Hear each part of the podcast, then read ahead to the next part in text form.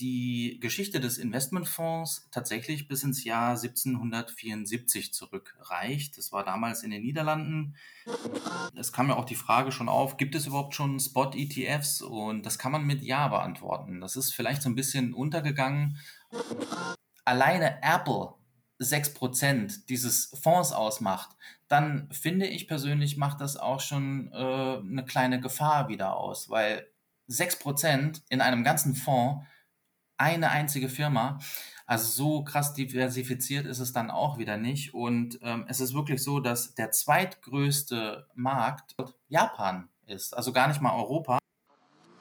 Masters of the universe, shield of Satoshi. Blocking out the timepieces, misallocating grossly capital. Opting out through a different avenue. Studying every day is a way that we battle through the canon law insiders. Diving deep into the time chain and dig out divinity inside us. Fun coming in, hot repetitively mindless. With the soul goal to leave the network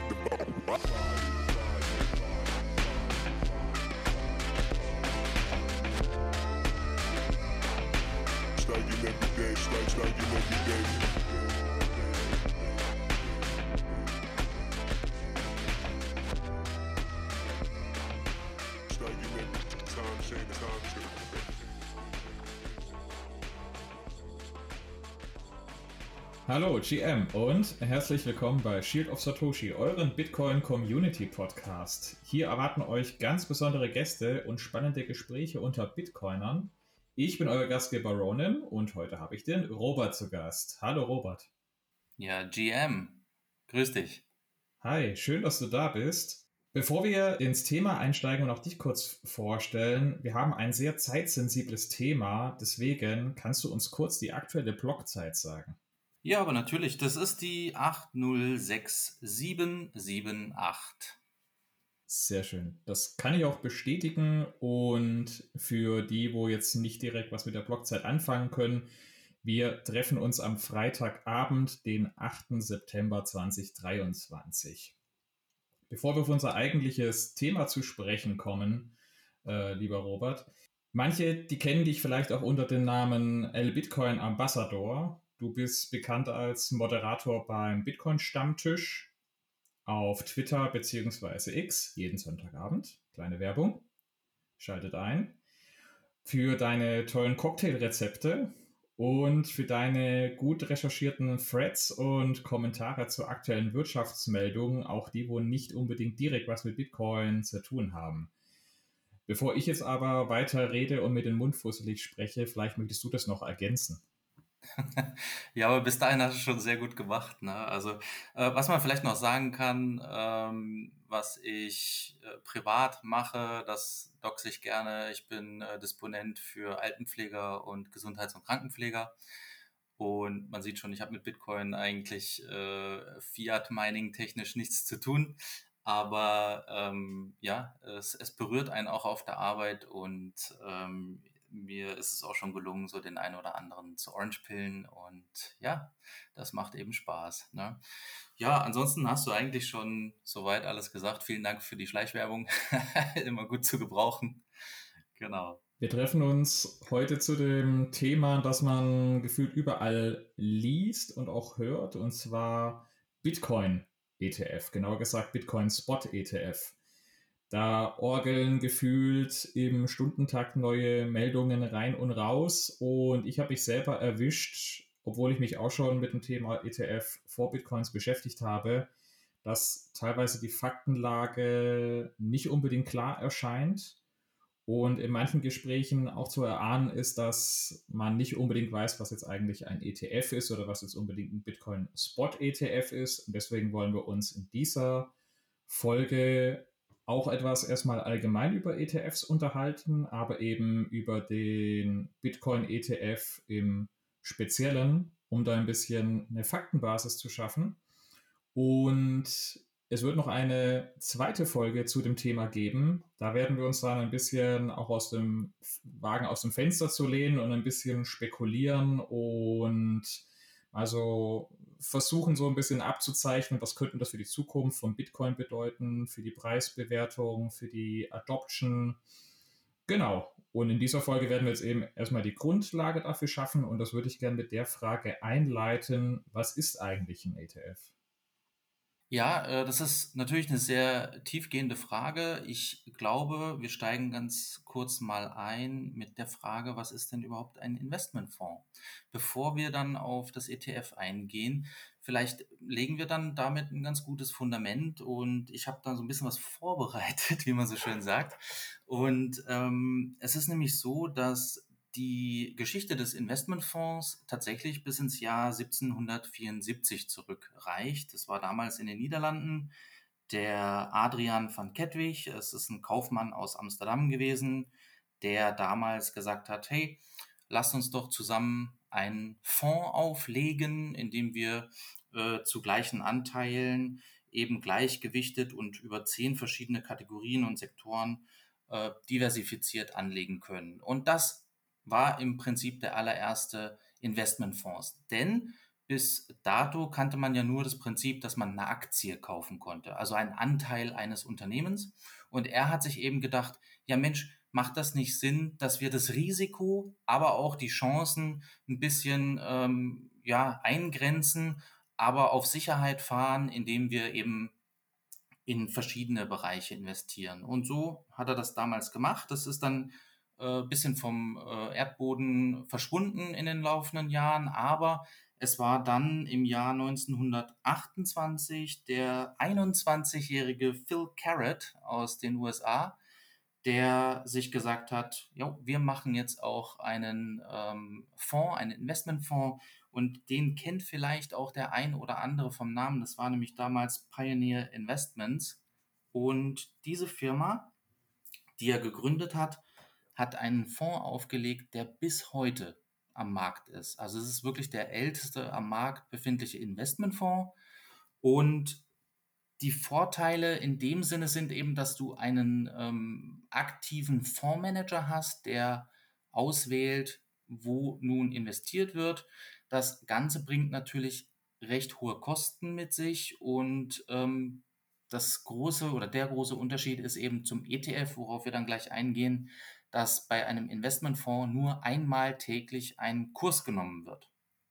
Und ja, wenn man sich so zurückversetzt, äh, wenn man denkt, dass Warren Buffett mit zwei Jahren in diesen Pioneer Investment Fonds nur 1000 Dollar investiert hätte, dann hätte er im heutigen Jahr 2023 38,7 Millionen Dollar daraus gemacht. Also das war die Wertentwicklung, die dieser Fonds nun hinter sich ähm, hat. Es sind im Schnitt 12,5 Prozent Gewinn im Jahr äh, und das trotz Weltkriegen beziehungsweise dem Zweiten Weltkrieg. Also dennoch ähm, eine sehr gute Bilanz, würde ich sagen. Und ja, das macht schon Sinn, eben Risiko zu diversifizieren oder zu minimieren, indem man einen Investmentfonds auflegt und ja, die Zeitpräferenz ist ja nun hoch und deshalb hat man sich gewünscht, dass man eine Art Fonds handeln kann, der auch an der Börse gehandelt wird und der vielleicht sogar minütlich,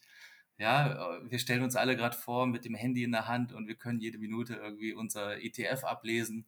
Also der Kurs wird tatsächlich der Preis ähm, minütlich oder sogar noch schneller ähm, erfasst und da war das so, dass im, äh, am 22. Januar 1993 der erste ETF an, den Han äh, an die Börse ging. Wofür steht ETF eigentlich? Das ist der Exchange Traded Fund, also der börsengehandelte Fonds. Ne?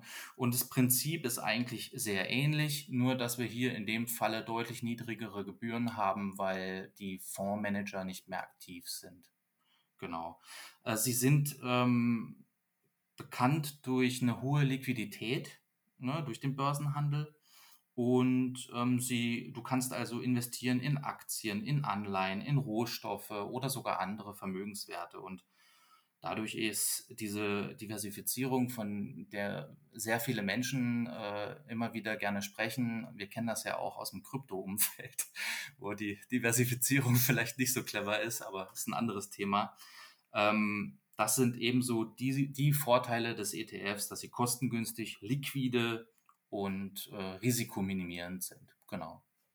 An der Stelle auch so ein kleiner Disclaimer, das hier ist immer noch kein Investmentanlage Podcast, das ist keine Beratung oder dergleichen. Wir sagen euch nicht, äh, kauft Bitcoin, verkauft Bitcoin. Auch schon mal wichtig für die zweite Folge, wo wir dann auch öfters mal auf sowas wie Preis oder Preisbildung oder Chancen, Risiken oder ähnliches zu sprechen kommen.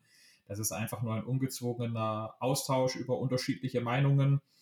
Und jeder, der seine Finanzen selber in der Hand hält, der sollte sich gegebenenfalls auch mit den entsprechenden Experten, wer das dann auch immer sein soll, auseinandersetzen und austauschen, weil wir das nicht sind.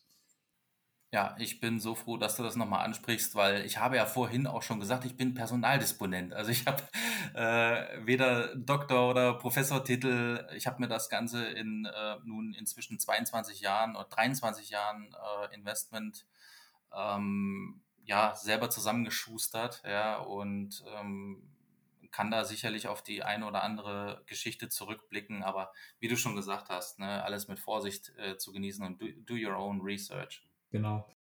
Wir haben jetzt ungefähr ein bisschen so ein Bild davon, was ein ETF eigentlich sein will und was auch so der Unterschied ist zu einem traditionellen Fonds, also wo ich einen Fondsmanager habe, der dann selber auswählt, wie viel von was soll ich da reinmachen und wie mache ich letztlich meine Investoren glücklich und dann darf ich auch am Ende meine Boni natürlich dahinter einstreichen, was dann auch mit wieder ein Grund dafür ist, warum ein Fonds meistens teurer ist wie ein ETF, weil ein ETF, den gebe ich ein gewisses Konstrukt vor oder ich ähm, habe eben vorher schon definiert, aus welcher Branche bis maximal welche Anteile, wo, wie welche Firmen oder Rohstoffe oder was auch immer drin sein dürfen.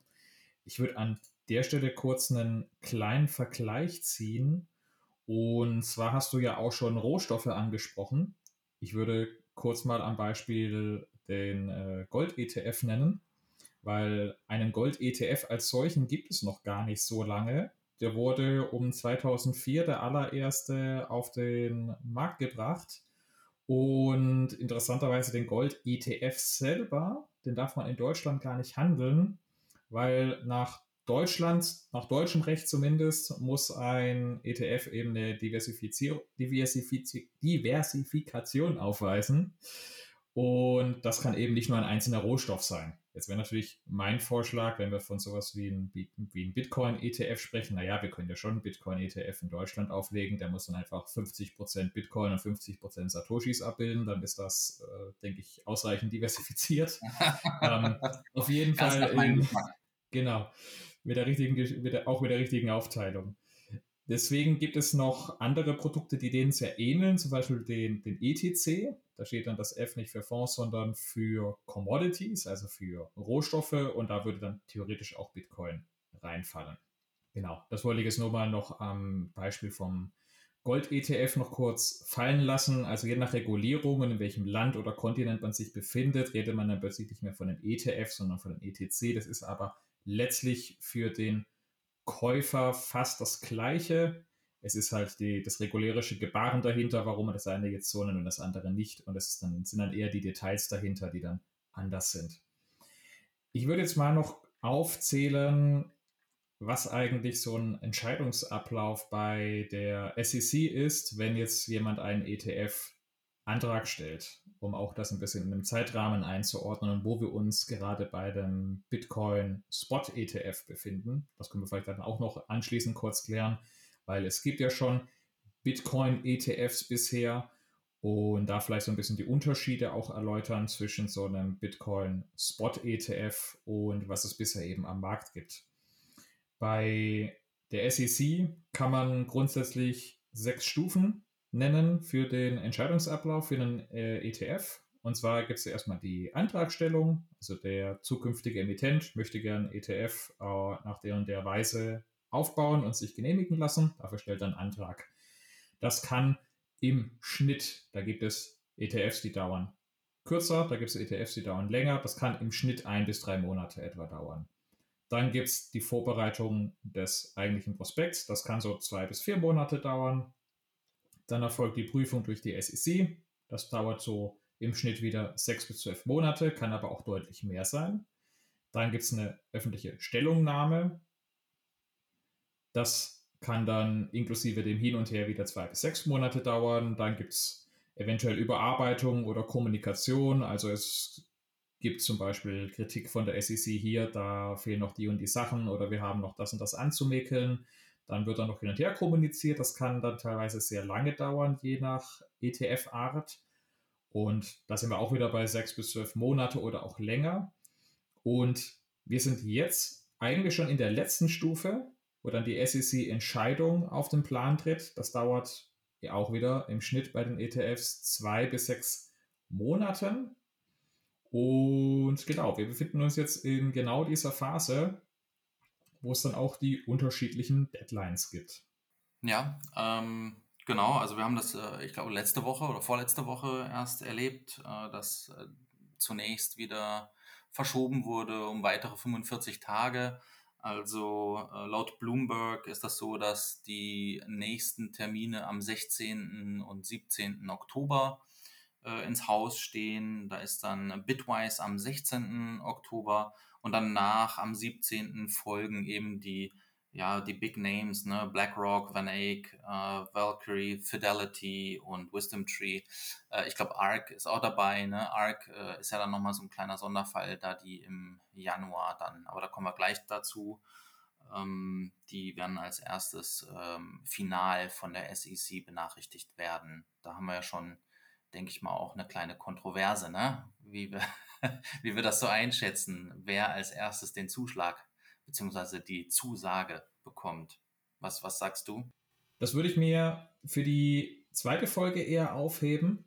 Was ah, ich an okay. der Stelle aber auf jeden Fall äh, be bemerken will, in der Tabelle äh, gibt es First Deadline, Second Deadline, Third Deadline und Final Deadline. Also ich kenne es ein bisschen vom Projektgeschäft, da ist es eigentlich genauso. Es gibt irgendwie die erste Deadline und wo man schon sagt, naja, die wird sowieso überschritten, da geht auch eine zweite, gut, die wird vermutlich auch überschritten, dann gibt es eine dritte und dann gibt es auch so die, die vierte, letzte Reißleine, wo dann vielleicht auch am Ende der, der Chef auf den Tisch haut und sagt, Leute, jetzt, äh, das muss jetzt aber fertig werden und ein bisschen ist es hier ähnlich in der ähm, Tabelle zu der Einschätzung zu den einzelnen Daten würden wir dann in der zweiten Folge dazu kommen. Ich würde jetzt gerne noch kurz darüber sprechen, was das eigentlich für eine Art von ETF ist oder was für Arten von ETFs das sind, wo jetzt eben reihenweise beantragt wurden und was so ein bisschen der Unterschied eigentlich ist zu dem, was man bisher auch schon handeln kann am Markt. Kannst du uns das kurz nahelegen? Ja, also es kam ja auch die Frage schon auf, gibt es überhaupt schon Spot-ETFs? Und das kann man mit Ja beantworten. Das ist vielleicht so ein bisschen untergegangen aber es ist in der Tat so, dass äh, die Länder Kanada, Australien und auch Europa für sich an der Euronext in Amsterdam jeweils Spot-ETFs laufen haben. Nur deren Marktwert ist in der Tat recht gering. Also wenn wir jetzt den äh, europäischen Jacobi FT Wilshire äh, Bitcoin ETF nehmen, dann reden wir hier von einem Anlagevolumen von 1,1 Milliarden Euro. Das ist recht gering. Und was bedeutet das, ein Spot-ETF zu kaufen? Der Emittent ist verpflichtet, diese Bitcoin zu kaufen. Ja, also er muss sie im Bestand haben und rein theoretisch, hypothetisch ausgesprochen, wenn du deine 100 Bitcoin abheben möchtest, müsste der Emittent diese 100 Bitcoin dir auszahlen können. Äh, ich sage bewusst hypothetisch, denn das wird in der Tat nicht passieren. Weder bei äh, BlackRock noch sonstigen äh, Spot-ETF-Emittenten, wenn sie den Zuschlag bekommen.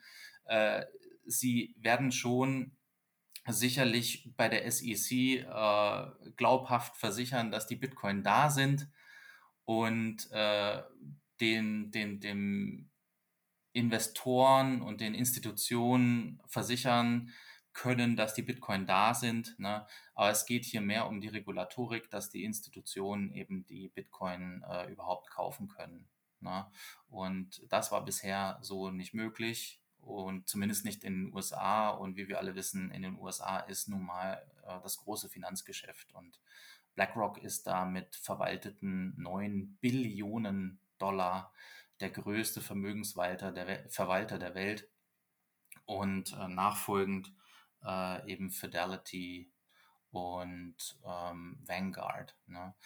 Ja, und äh, wenn das dann passiert, äh, entsprechend ist dann ein, ein ähm, ja, größerer Aufschrei in der Szene äh, definitiv äh, vorhanden. Vielleicht noch zur Abgrenzung. Bisher gibt es auch die Bitcoin Futures ETF und stark vereinfacht gesagt, da muss ich nicht direkt die Bitcoin kaufen und verkaufen, die gehandelt werden, sondern ich wette mehr oder weniger auf den Preis oder die Bewertung von Bitcoin. Aber ich muss nicht von diesem äh, knappen Gut von Bitcoin ähm, direkt am Markt jetzt tätig werden und entsprechend nachhandeln, sondern ich muss mehr oder weniger den Preis abbilden. So würde ich das jetzt in kurz zusammenfassen. Oder hast du da noch was zu ergänzen? Hm, ich würde vielleicht nur noch sagen, also wie du schon gesagt hast, die, es ist eine genauere Abbildung der Vermögenswertentwicklung einfach. Eine höhere Liquidität ist gegeben, da er auch an der Börse gehandelt wird. Und äh, ja, es entstehen eben geringere Kosten auch für die Institution. Mehr, mehr würde ich jetzt auch nicht hinzufügen. Vielleicht noch abschließend, bevor wir jetzt in der Folge mal einen äh, ganz guten Umriss gegeben haben, zu was eigentlich ein ETF ist, äh, was ein Bitcoin Spot ETF ist und wie da eigentlich gerade so die Zeiteinschätzung dahinter ist. Wer braucht eigentlich einen Bitcoin? ETF, weil ich kann ja so schon Bitcoin kaufen. Warum sollte ich jetzt noch ähm, klassisch einen, einen, einen ETF auf Bitcoin-Basis irgendwie kaufen wollen? Ja, also du hast vollkommen recht. Ne? Wir Plebs sind jetzt seit mehreren Jahren dabei. Wir haben natürlich uns schlau gemacht, wo wir und wie wir die Bitcoin kaufen können. Aber ein ETF ist ein in der Öffentlichkeit sehr seriös wahrgenommenes Anlagevehikel und ermöglicht eben auch, ähm, man entschuldigt mich das jetzt, wenn ich das sage, aber auch Menschen, die technisch vielleicht nicht so versiert sind oder ältere Menschen, ermöglicht man einen sehr guten, unkomplizierten Zugang. Und eins sei auch gesagt, wenn BlackRock ein ETF an den Start bringt, dann wird auch dieses Narrativ von kriminellen ähm, Handlungen und Drogen und was weiß ich, was man schon alles gehört hat, das wird dann schon ein bisschen in den Hintergrund gedrängt, weil BlackRock ja sicher selbst auch ein Interesse daran hat, seriös zu bleiben und zu sein und dann würden sie nicht dafür ähm, sich bewerben. Ne? Und äh, das ist ein ganz großer Schritt für die, ähm, sage ich mal, Entwicklung des Bitcoin in der breiten Masse. Ja, also für mich persönlich ist es erstmal egal, ja, bin ich ganz ehrlich, aber es ist für meinen Großvater oder meine Tante, ja, für jeden, der auf der Straße gefragt wird, was halten Sie von Bitcoin und er sagt, ja, ich habe davon mal gehört und ich würde da schon mal investieren. Für solche Leute wäre das interessant, um einen Einstieg zu finden, um einen Zugang zu haben und sich dann eben weiter zu informieren, was ist denn Bitcoin eigentlich wirklich. Ja, und für die Institutionen liegt völlig auf der Hand, es ist ein regulierter Markt. Sie dürfen jetzt endlich das machen, wonach ihre Kunden eigentlich schon sehr, sehr lange lechzen und sie dürfen äh, im großen Stil ja, Bitcoin anbieten, verwahren, genau, und äh, Unternehmen können dann eben auch dort investieren. Und eben die Unternehmen oder Investoren, die das dann kaufen wollen, die finden dann auch plötzlich den, das Vehikel vor, unter dem sie überhaupt investieren dürfen, weil sie am Ende sagen, naja, ich kriege von keinem Anwalt eine Antwort, ob ich eigentlich Bitcoin kaufen darf, weil sich keiner traut, das zu bewerten oder einzuordnen. Und plötzlich kann ich sagen, ja, ich habe ETF XY gekauft. Ich darf doch ETFs äh, kaufen. Ja klar, kein Problem. Ist übrigens ein Bitcoin-ETF. Ja, ist okay, passt. Ist mir egal, was da drin ist. Hauptsache, diese dieser ETF-Koffer ist eben drumherum. Und was dann in dem ETF selber drin ist, ist dann, hm, ich will nicht sagen unwichtig, aber ist zumindest plötzlich zweitrangig, weil ich eben diese, diesen ETF plötzlich drumherum habe. Was ich vielleicht noch anfügen möchte, falls sich jemand fragt, wie groß ist dieses Thema ETF denn eigentlich? Ja, ich habe äh, vielleicht jetzt noch nicht so viel davon gehört, weil ich mehr in Einzelaktien investiere. ETF ist für mich was Neues. Also ähm, der ETF-Markt ist in der Tat nicht mehr so klein. Er ist weltweit so um die 9 Billionen Dollar groß. Also auch in etwa das, was BlackRock an Gesamtvermögen verwaltet. Aber das ist jetzt ein Zufall. Das hat nichts mit BlackRock zu tun, sondern wenn man alle Vermögenswerte addiert äh, von allen ähm, Emittenten, kommt man eben auf die gleiche Summe, 9 Billionen Dollar. Das ist eine gewaltige Summe und es ist jetzt erstmal, das ist meine persönliche Einschätzung, davon auszugehen, dass ein relativ geringer Prozentsatz in die ETFs fließt. Aber äh, ich lasse mich auch sehr, sehr gerne eines Besseren belehren. So ist das nicht.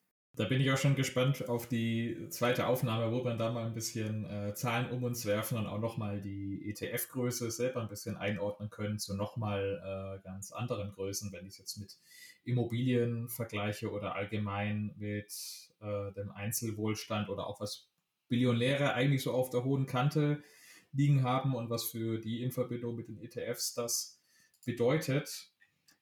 Ich hätte gesagt, wir haben damit einen ganz guten Rundumblick zu ETFs und was ist eigentlich so der aktuelle Stand? Auf welcher Stage sind wir eigentlich gerade beim ETF? So, wir sind eigentlich so, wenn ich sage, äh, der Bitcoin Spot ETF, die Zulassung, das ist dann so das Mittagessen, ist es eigentlich 5 vor 12. Ja, was ich noch anführen möchte, was mir aufgefallen ist im Gespräch mit Menschen, äh, wobei es dann um Diversifikation ging, ist eben die äh, Annahme, dass wenn man in den ETF investiert, dass man ja auf der ganzen Welt investiert, wenn man zum Beispiel einen MSCI World nimmt, ja, da stellt man sich dann irgendwie alle Kontinente vor und da wird dann äh, fleißig in alle möglichen Firmen investiert. Und wenn man sich das Prospekt aber vom äh, MSCI World mal genauer ansieht, dann stellt man eben fest, dass ein relativ beträchtlicher Anteil äh, eben in die USA und nicht nur das, sondern auch ein beträchtlicher Anteil in die berühmten FANG-Aktien investiert wird. Also das sind diese Tech-Aktien, von denen wir alle schon gehört haben, Facebook, was jetzt Meta ist, ne, Amazon, Nvidia und äh, Apple eben äh, als großen ähm, prozentualen Anteilseigner in, in so einem ETF. Und ich finde, dass das äh, gerade jetzt in den jetzigen Zeiten auch äh, durchaus kritisch betrachtet werden kann. Das vielleicht nur mal so am Rande. Also äh, ich habe hier ein paar Zahlen zum MSCI World. Äh, es ist so, dass über 60 Prozent ja, des kompletten Anlagevolumens im, im, äh, in US-Aktien äh, investiert ist. Und erst an Nummer zwei kommt Japan, nicht Europa, sondern Japan mit 6 Prozent und danach Großbritannien 4, Frankreich 4, Kanada 3, Schweiz 3. Also da geht es schon rapide runter mit den Prozentzahlen. Also ich finde das ja zumindest bedenklich, was die Diversifikation angeht. Das wollte ich nur nochmal angefügt haben. Das ist auf jeden Fall ein gutes Kommentar. Und ich würde da noch ergänzen, wer da mal einfach ein bisschen äh, reinschnuppern will, um da mal ein bisschen Gefühl dafür zu kriegen, was, was ist denn das jetzt eigentlich, gerade wenn ich mich mit ETFs vorher nicht groß beschäftigt habe. Es gibt so eine schöne Seite, extra ETF. Da sieht man nämlich nicht nur, was für ETFs es gibt, sondern so ein bisschen so die Kategorien und sieht vor allem auch schon mit einem kostenlosen Account sehr gut, was sich da eigentlich dahinter verbirgt. So, was sind die größten Aktienpositionen? Welche Länder sind am größten vertreten? Auch auf welchem Kontinent und auch welche Sektoren vor allem drin sind, um da ein bisschen mal ein Gespür dafür zu kriegen. Da steht dann vorne dran, ja, 1200 Aktien oder wie viel da auch immer drin ist. Am Ende sind davon zwei Drittel eigentlich in den USA und die ersten 15 oder 20 äh, Prozent sind eigentlich irgendwie die ganz großen äh, Technologieriesen, wo man nicht weiß, ob und wie weit die eigentlich überbewertet sind und was mit denen passiert, wenn jetzt die nächste Krise zum Beispiel ansteht. Genau. Das ist einfach mal so zur kritischen Einordnung. Hätte ich gesagt, mit, damit haben wir das äh, Thema ETF-Grundlage jetzt mal ganz gut umrissen. Und dann werden wir uns in der nächsten Folge nochmal hören, lieber Robert, und zwar zu äh, dann auch ein bisschen der ein oder anderen Spekulation oder in Relation setzen. Was bedeutet denn das für Bitcoin, für die Market Cap auch von Bitcoin, wenn das plötzlich auf Investorengelder in äh, ganz interessanten Größen stößt und was für Chancen und Risiken dafür den äh, Preis oder auch für die Bitcoin Adoption eigentlich besteht. Ja, ich freue mich schon riesig drauf, auf jeden Fall, mit dir darüber zu diskutieren. Vielen Dank schon mal für den ersten Teil. Dann danke dir, liebe Hörer. Vielen Dank fürs Zuhören. Wir hören uns dann im zweiten Teil bald und bis dahin, macht es gut. Ciao. Bis dahin, ciao. Hey, pay attention on how I break this Bitcoin slang down. Check it, a Bitcoin is a currency, blockchain is technology, transactions take place on it constantly. A public key is your address, private key is your access, cash is trash, but a Bitcoin is an asset. And stacking sats is like accumulating gold. A market order sold, the hodl is the hold. A confirmation is that the transaction is back with verification intact with minus proof of work. Our bankster is a crook, amateur traders get shook. Look, the white paper is the book. And if the price is low, you bought high and got stuck. So what's luck? Cause if you got means you got fucked. And Bcash is a clone, open source is the code. A computer running software is a node. I know you like the way I break it down, so let's take a moment to ponder. How does a million dollar Bitcoin sound? Ain't nothing funny. Don't nothing move but the money. Stop, stop, stop standing, be still. Don't nothing move but the money. Uh, credit is debt, speculation is a bet. Bitcoin, a native currency for the internet. The panic sellers to sweat. I notice a check, and to Moon is for the price to move 100x. See, Peter Schiff is a hater, Roger Ver is a trader. Also, whales are big players and manipulators. To leverage is to add margin to your trade, and if the market moves against you, then you're absolutely slayed. I see bubbles, they pop, it's volatile a lot. To predict the price going up, that's just climbing the top. Not many systems are credible. A Satoshi is one 100 millionth of a Bitcoin decimal. Your wallet functions exactly like a bank clerk, and hash rate is the power of the network. I know you like the way I break it down, so let's take a moment to ponder. How does a million dollar Bitcoin sound? Ain't nothing funny. Don't nothing move but the money. Stop, stop, stop, standing, be still. Don't nothing move but the money. Uh, the crypto holdings is your bag. To boast about your to brag. An address name is a tag. Scammers are shields, no coiners hold bills. To execute a trade means your order got filled. Also, dApps are decentralized apps. Signals are traps. To discourse is to talk, but a lack of consensus means that when a blockchain splits, it's a four. A halvening's an event where the block reward the miners get is cut by 50%. Participation builds a network effect, but if you lost a large amount, then that means you got wrecked. A low price is a dip, Lambos are whips, and Bitcoin improvement proposals are bits.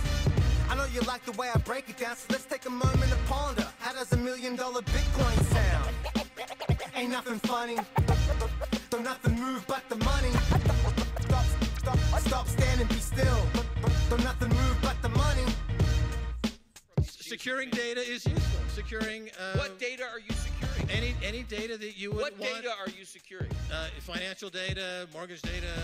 But on your address one- if data, you have- if uh, I have one my birth no. certificate, my No. personal data, my verification of But who I am. need- so I don't need Equifax But you to don't sell my data and and, lose my data and, fuck my data. I can have my data on a private either. key and say this is me. It's immutable. It's every 10 Yes, minutes. It's verified. and that's who I Max, am. Give me my fucking Max, money. You don't need Bitcoin either. Yes, you, can- do because it's the most secure. It's the you- only secure database that's ever been invented. That's you- the technology. You fail to understand that it's a new technology that is as profound as the printing press or the electric light you bulb. know, you- are comparing it to things that you shouldn't be comparing it to. It Yeah. makes no sense. You're talking nonsense. Yeah, this is. Okay? Look, it's a brand new See, breakthrough in technology. Your like- kids are going to be wondering why their No. dad didn't see the Yeah. value. They'll Yeah, be like, is- Dad must have been on drugs because he a- never saw the look. value.